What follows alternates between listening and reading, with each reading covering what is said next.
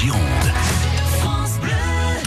7h56 tous les matins, il est là pour euh, parler de la petite et de la grande histoire chez nous en Gironde et donc de l'histoire des Girondins et particulièrement des vignerons aujourd'hui. Bruno Beurrier.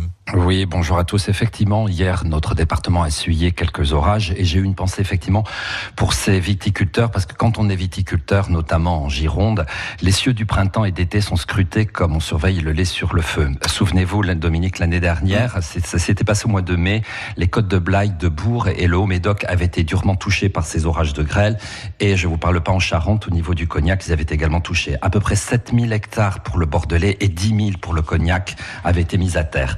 En 2017, le vignoble avait subi un gel exceptionnel et je ne vous parle pas des abados que nous avions eu au printemps 2013. Je ne sais pas si vous vous souvenez, Dominique. Mhm. Enfin, toujours est-il chaque fois, pour eux, le coup est rude. Alors, comment protéger notre vignoble de la colère du ciel et plus particulièrement de la grêle?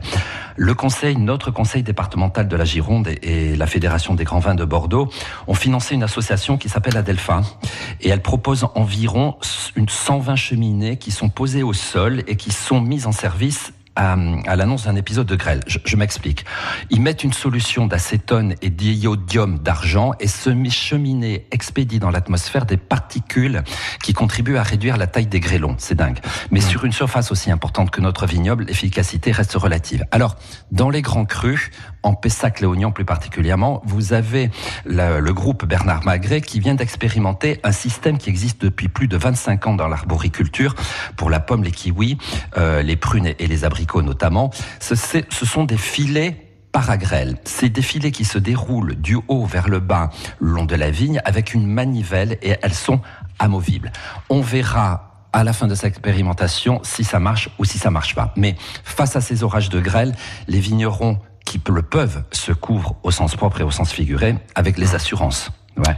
Les météorologues, eux, ils arrivent à prévoir de plus en plus finement la météo, mais quand la grêle frappe, Dominique, elle emprunte comme un couloir, et là, pour les vignerons, c'est un coup de dé. Ils peuvent tout perdre en quelques minutes, et je vous ai pas parlé du gel. Être agriculteur ou vigneron, ce n'est pas de tout repos. Oui, ça c'est vrai. Et, dès hier matin, on disait que évidemment on était inquiet pour les vignerons. Bon, manifestement tout s'est bien passé. Euh, tant mieux. Il faut espérer que dans les semaines à venir, avec les bourgeons qui, qui vont qui vont arriver, ce, ce, sera à nouveau le cas.